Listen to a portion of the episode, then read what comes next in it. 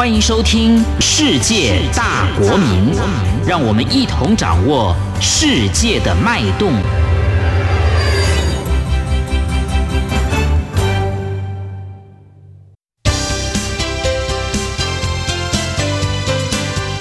公民新世界。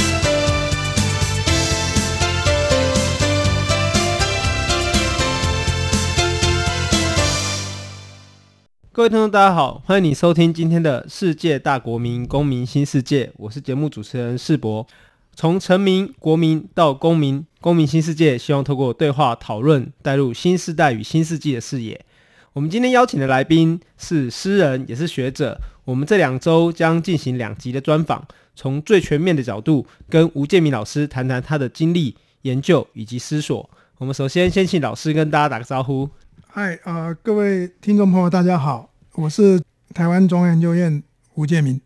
好，那老师，你最近很忙啦哈，因为我看到你从你那个学术专著这个《寻租中国》出版以后啊，包括电视节目、专访等等，其实是应接不暇啦。那也很幸运的就是我们这个在两个月前，其实就赶快跟老师 booking 你的时间，这样子，希望你可以来节目跟大家分享。其实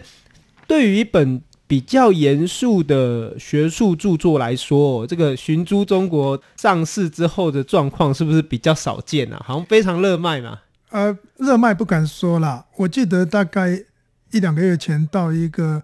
机关去去去演讲，那他们也是因为看到我的书，请我去分析美中贸易战。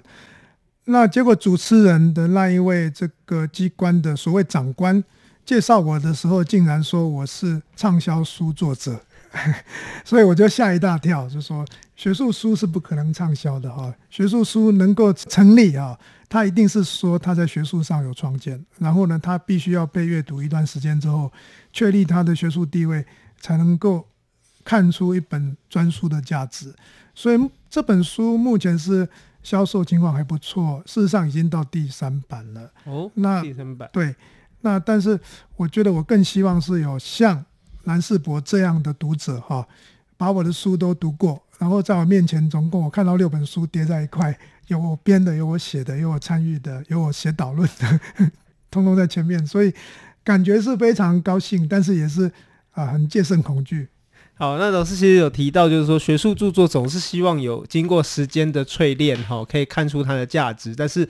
呃，也可以说，就是说，刚好这一本《寻珠中国》出版的时候，也刚好跌到了就台湾到底要怎么了解跟认识中国这一个提问跟热潮哦。那我觉得特别意外，是因为我跟你认识也蛮多年的嘛。那我一直觉得你是比较低调的，我们认识五六年左右，五六年嘛，哈。那老师比较低调啊。那那可是最近你接受不少访问哦，其实让我。对你有更多的认识，这样子。你最近上了有话好说嘛，也上了端传媒这样子，对啊。那你被你被《镜周刊》里面形容成那个地摊上的政治学家，是对那个名字是他们帮你想的吗？是他们想的标题啦。哦，那他们有直接跟你讲这样子？当然没有，当然没有。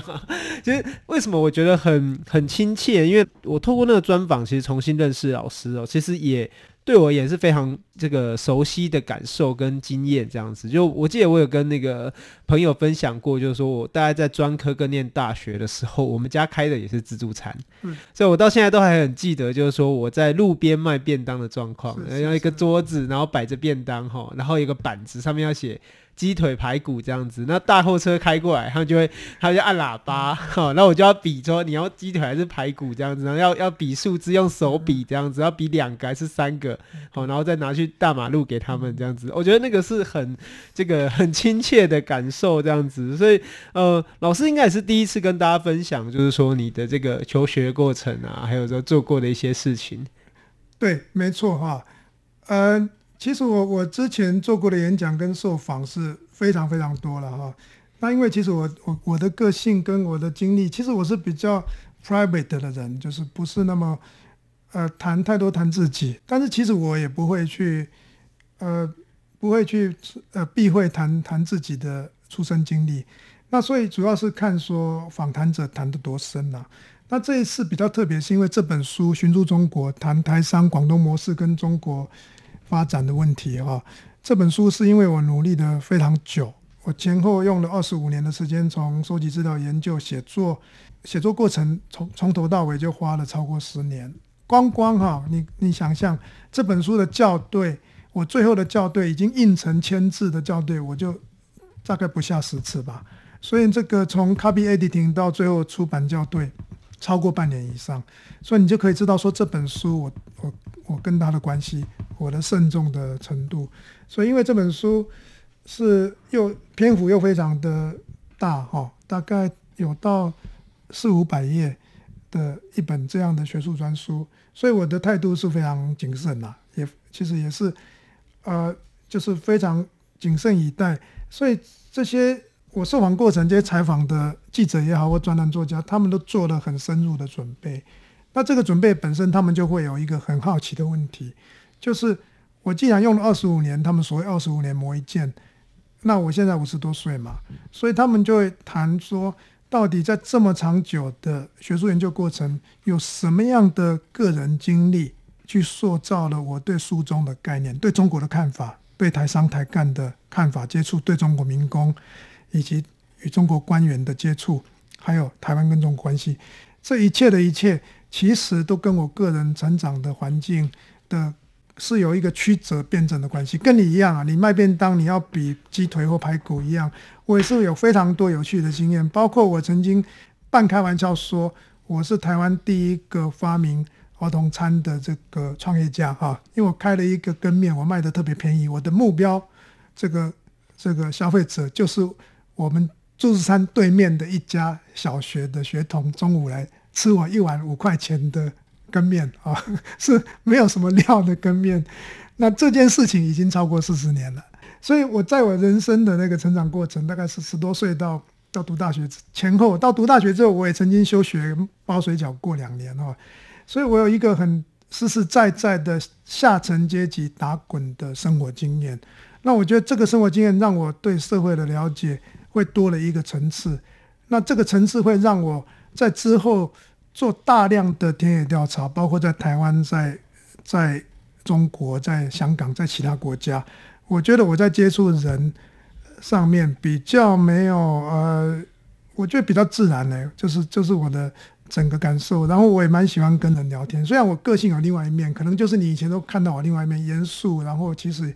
也不太拉嘞，对不对？但是我其实进到田野里面，其实是蛮自在的。这很多故事可以慢慢说，有机会我们就慢慢说。好好是是，因为其实呃，如果有兴趣的朋友哦，可以看一下就是台湾的《镜周刊》的一些访问，其实线上网络上面都有。那呃，就跟老师说的，就是这一次其实研究是一个二十五年的历史性研究的成果啦。那对于我而言，我们今天的访谈其实也比较时间轴线拉比较长，只是他可能没有到那么的，就是二十五年，他可能谈的是从我认识你以来哈，看您的作品跟你的一些介绍导读以后有一些想法。嗯、那我第一个问题会想要请你跟我们分享，就是说，哎，其实你也参与了野百合学运，那你在大学生涯当中你看到了什么东西，以及、嗯为什么出国以后反而是选择，或者是说选择了以中国研究作为你的主题？嗯、你可以跟我们先谈谈看这个部分吗？哦，这个我很很乐意分享哈。哦，我出国那一年是一九九零年，那那一年是有有蛮多特别的意义，很多事件在前后发生嘛。那一年就是发生野百合学运，在三月的时候，那我是那一年八月出国，所以我是一九八九年我就申请出国嘛。那同时，我也在一九九零年完成我在台大的政治学的硕士学位啊。那因为整个八十年代我参与的学生运动，跟关心社会、关心政治、接触的朋友、接触的运动同志还还算不少啊。所以我本身我的养成，我十十八九岁一直到出国前二十八岁这十年，我的整个概念的养成，不只是知识性的。其实，在大学读书，你也知道，你也你也刚从大学拿到学位。其实读书靠自己嘛，更重要是怎么跟意气相投的朋友啊一起做一些事情。那我们那时候，因为台湾处在一个正要从威权慢慢开放，变成一个自由国家、民主化的过程刚要启动，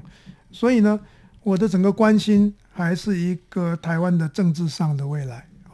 那八九到九零，我们知道八九发生。天安门镇压事件、八九民运，然后我们也都在台湾都密切观察，也做出一些回应。然后在八九的天安门学运的发生的不久，其实我也曾经参加过一个中港台三地的研究生的论坛，那是我们第一次举办。那时候的主办者是谁？就是现在民进党那个秘书长罗文嘉，还有那个他的副会长，学生会的副会副会长那个马永成，就办这些活动。所以其实我要留学的那个时刻，其实就已经非常关心中国局势。再加上八九的下半年也柏林围墙倒塌，所以整个苏联东欧的社会主义集团正在松动解组的过程。所以很自然，我到。美国到纽约哥伦比亚大学留学的时候，就会修很多跟这一方面相关的课。然后呢，这里面还有一个，这是必然性的部分，还有一个相对偶然的机遇，是说我遇到一个非常好的中国专家，就是 Andrew Nathan。我之前对他并不熟悉，虽然虽然知道，也好像见过面，但是到那边修了他的课之后，他的中国研究的课启发了我对中国当代政治经济。高度的兴趣，所以就是这样，就一头栽进了中国研究这个主题。其实我就发现说，老师你们这一代的这个同辈中人蛮有意思的，就是说，你看到我们之前访问的像吴瑞仁老师嘛，或者你们，其实我这样讲不知道有没有比较直接，就是说，呃，我觉得你们这一代的学者就是好像一方面重新认识台湾，然后也在同时认识中国，也在重新认识世界，嗯、其实是一个多面。多面开战的一个状态，这样子。那你你你刚有提到说，你到了美国之后，重新开始准备进行中国研究。那呃，什么时候开始去中国进行田野？呃，我正式展开田野工作是一九九四年的春天，就是我已经考完资格考，要考好几个资格考，然后已经把我的初步的论文提纲都先写出来之后，才正式踏上我的田野之旅。那资格考结束之后，你才去做田野，那田野的这个内容，或者说对你的后来一开始预设研究当中有什么产生这个落差啊，或者有什么调整或修改的部分吗？哦，这个这个故事就是蛮蛮丰富有趣的哈。首先，我们从台湾哈，我们都都是台湾的出生的年轻人，从当时这样，所以我们对对中国的认识其实不外乎几个来源嘛。最典型的，也到今天很多人在说的，就是八九十年代之前，八特别是八十年代之前，对台湾的认识都是国家的正式的宣传教育机构。我指的中华民国政府，他给你的这个匪情宣传，就是把中国描写成为共匪，哦，就是一个一个一个中共集权统治的国家，然后就是共匪，然后在更早之前，他要反攻大陆嘛。那就是那些匪情教育。那慢慢在八十年代，我们就开始接受一些自己找外文，好，甚至也会找简体字的那个中文有关马克思主义的经典来来阅读。那但是我觉得更多是要养依赖外文，特别是中文一部分对我来说是日文，有人也有从德文得到讯息，从这里面去认识当时正在发生的中国的变化。那我们知道中国的八十年代，从今天回顾啊。是从改革开放以来，是其实自由度最高的社会，所以那个时候对中国已已经有一个程度的对于他开放的认识。那到美国之后读书那几年，一开始也认识很多从中国出来的人，包括流亡人士，因为已经发生天安门天安门镇压了，所以啊、呃，所以这种情况之下，我到中国做田野哈，因为我的重点，我的重点是当时的博士论文主题是做。中国的地方官员如何跟资本合作去推动经济发展？如何用通俗的话来说，就招商引资啊？因为你知道中国就是全民皆商的状态嘛。那所以我在那时候接触的就是哪些人为主？台商、台干，第一代的台商，第一代的台干，然后呢，地方官员，好，然后。中国地方自自己发展出来的陆商跟企业家，还有更重要的一群人是民工。我当时虽然当时我的研究重点虽然不是民工，不是农民工，但是呢，已经发现说整个经济发展的动能在创造价值、创造经济剩余，在帮企业家赚钱的、帮外商赚钱的，其实最重要的一股力量就是民工。所以当时就是。在这种情况之下，看到了中国的一个发展的一个一个一个特征啊，所以我看到的中国是，我觉得一方面是比较真实的哦，比较真实，就是中国不是铁铁板一块。然后我看到那个中国也跟国民党以前宣传的这个共匪的国度啦是很不一样，因为你看到就是活生生的人，活生生的劳动，所以呢，呃，这些草根啊，农民、农民工，早期的台商、台干，就是构成了我一开始那几个月、那半年对中国的。第一印象，那这边也谈到，就是老师你提到你在中国的第一印象，那其实我自己也会想要回头来谈我对你的第一印象，就是说，呃，其实我第一次读你的文章是在那个《秩序缤纷的年代》跟《文明的呼唤》这两本文集嘛，是就是你写了，你写两篇文章蛮重要的，对我的启发也蛮大，就是第三种中国想象，然后以及中国因素与两岸公民社会对话这两篇文章，那。那时候我的感觉是你对于中国跟台湾之间的公民社会的成熟跟交流是有一定的期待哦。是是。那我想这可能也跟你那时候在中国做田野以来，就是一个比较全面的去接触整个中国社会的全貌这样子。那呃，我我想请你跟我们分享看看，就是说那时候你对于台湾跟中国在民主发展上面的情境有什么想法或想象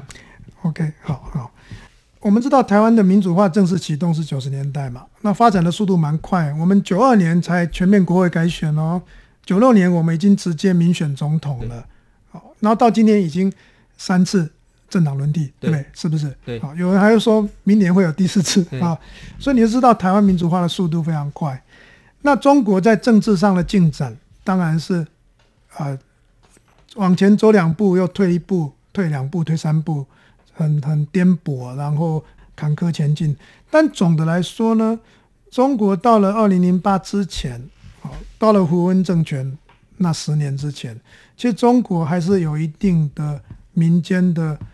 团体的发展，公民社会的发展啊，还是有一定程度的一个公民社会的兴起的样貌。所以呢。在我之前，你看到我之前写的那几篇文章，特别是第三第三种中国想象，最早是刊登在《秩序缤纷年代》这本书里面。那那本书是为了野百合运动二十年的这个这个时机纪念时间点啊，也不是说纪念是一个反回顾性的批判，也是一种自我盘整跟批判。这二十年我们做了什么？是为了那一本书写的。所以那本书是从二零零九就开始。邀约大家来做，所以第三种中国想象这篇文章其实是在什么时候？是在胡温政权的末期，我对中国的观察，以及台湾跟中国应该发展什么样的对话关系的一个提倡的想象。好，所以是有这个时代背景。所以在那个时候，哈，如果我们比较总结的说，二零零零年代，哈的。当时的中国的政治跟社会呢，其实是相对今天是开放很多。好当然胡温政权特别到末期，那这国保警察的恶行恶状，欺压老百姓，然后呃那个城管啊，跟老百姓的冲突啊，污染啊，压榨劳工，这个都已经非常非常严重，累积很多民怨跟矛盾了。但相对来说，社会还是有出口，特别是在二零零零年代那。那十年，基本上我们还是看到说生态环保的意识有兴起，因为污染问题的严重化。然后呢，官僚压迫有得到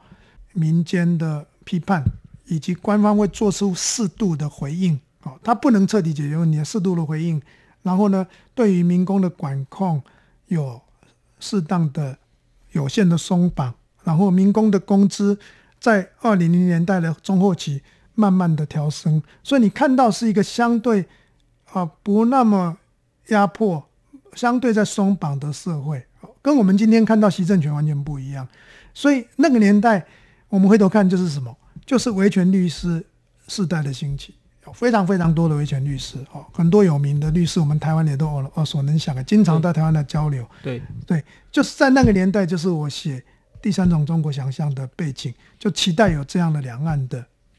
公民社会之间的对话。可如果这样看的话，其实你在二零一二年出版那个第三种中国想象的时候，呃，我的感觉上你好像就有另外一个层面的关注啦，就是说你在公民社会以外看到的其实是，是呃，可能是中国政府的一个转变嘛。因为我我我觉得蛮有趣的，就是你其实在那里面列了十六个关键字啊。那我我是简单举几个，想说也可以跟大家讨论看看，因为可能不见得听众了解。比如你提到第一个是跨海峡的公共领域哦，跟跨海峡的政商联盟。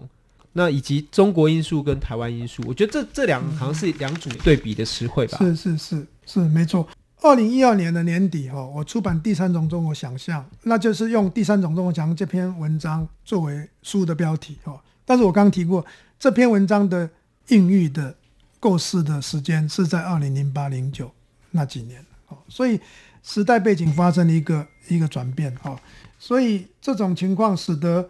呃。我我这本书有区分，就这本书变成有两个成分哦，是互相那个处于一种一种互相互补，但是又紧张的成分。我承认，一个是说我还是期待两岸公民社会有交流跟好的互动，可是我看到两岸公民社会交流机会越来越少，为什么？因为慢慢的习政权上来之后，加紧的社会压迫啊，所以习政权强调中华民族伟大复兴、锐实力、一带一路、中国制造二零二五。这一切的一切都在加紧控制，而且中国的政权又加紧控制西藏、新疆少数民族，加紧控制香港，对台湾呢统战的活动又密集频繁起来。所以这种情况啊，让我这本书里面就会提出你刚刚说这几组概念：跨海峡公民公共领域哈，相对跨海峡政商联盟。为什么？那时候二零一二年就是马英九政府的第二任开始，跨海峡的政商联盟。越来越紧密结合，然后呢，我是期待有一个跨海峡的公共领域，能够对这种特权阶级是跨台湾跟中国的特权政政商寻租阶级有一个牵制的批判跟牵制的作用。好，所以是这样这一组概念这样提出来的。中国因素相对台湾因素也是在这个脉络里面提出来的。那。这样子就发现蛮有趣的现象，就是其实老师你，你一开始期待的是台湾跟中国之间的公民交流可以变多，但是我们看到实际的发展情况其实是政商交流，或或者说我们的跨海峡的政商联盟，反而这个力量是越来越强的，是它对于公民社会反而是有一些影响。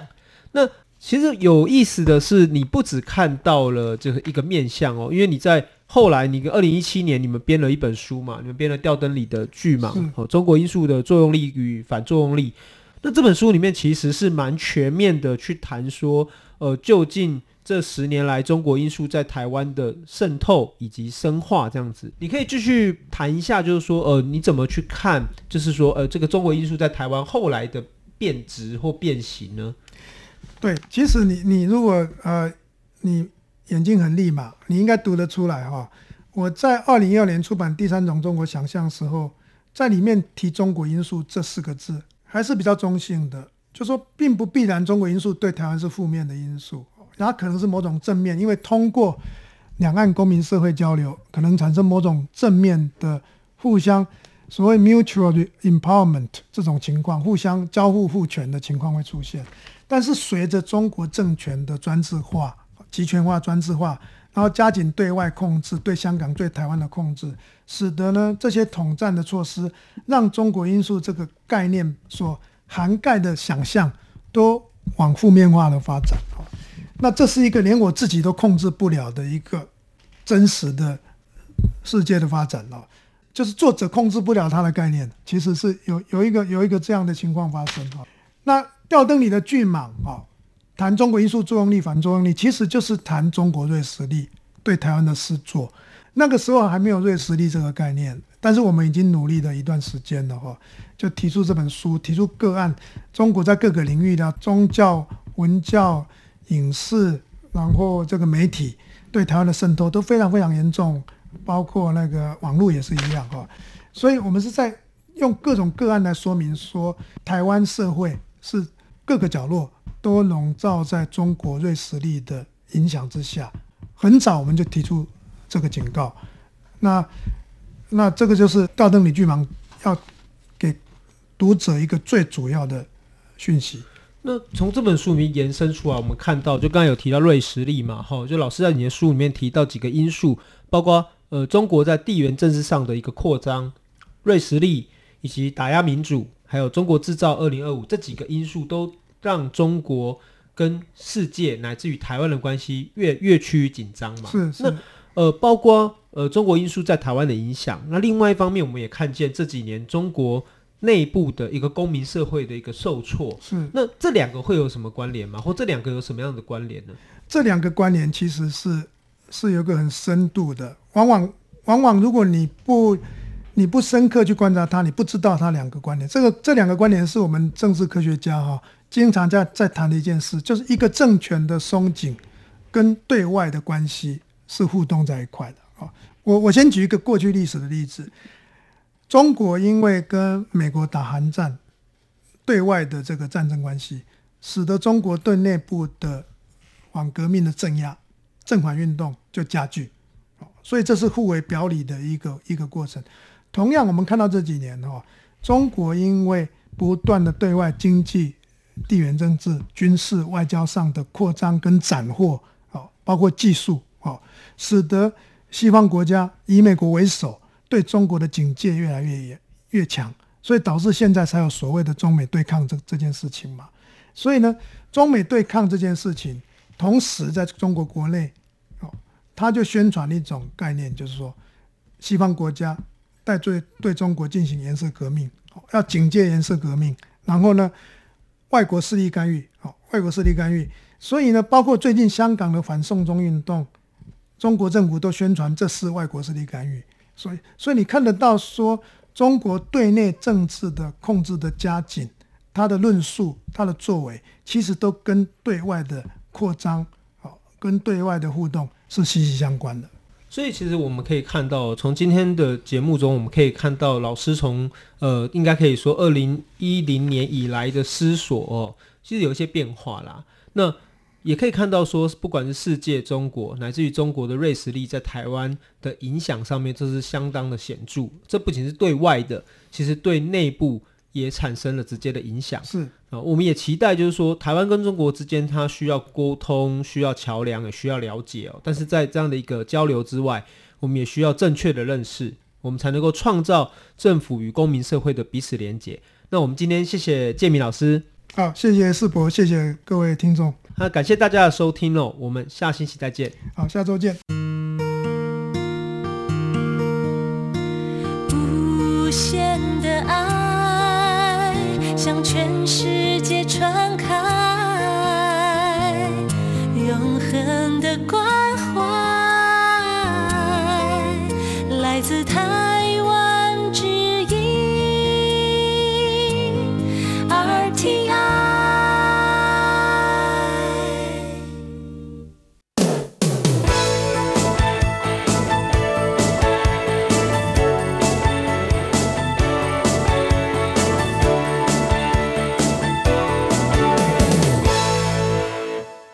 嗨，听众朋友，一年一度的有奖征文活动又要开始了。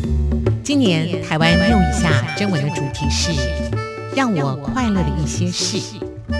让我快乐的一些事，愿不愿意跟我们分享呢？也许是一顿难忘的美食佳肴，也许是刚好看了一部发人深省的影片，都能让我们会心一笑。